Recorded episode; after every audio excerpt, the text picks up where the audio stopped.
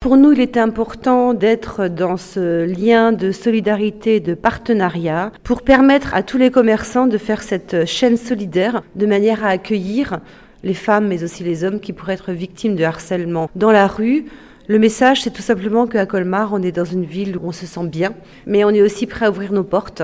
quand euh, quelqu'un se sent en danger, en difficulté. Alors il est clair, et Madame la Présidente du tribunal l'a dit tout à l'heure, que si en plus euh, ce dispositif pouvait nous permettre à sensibiliser les commerçants et tous les témoins de violence pour favoriser leur témoignage et permettre la poursuite, on aura également gagné une étape dans la lutte contre la violence faite euh, notamment aux femmes.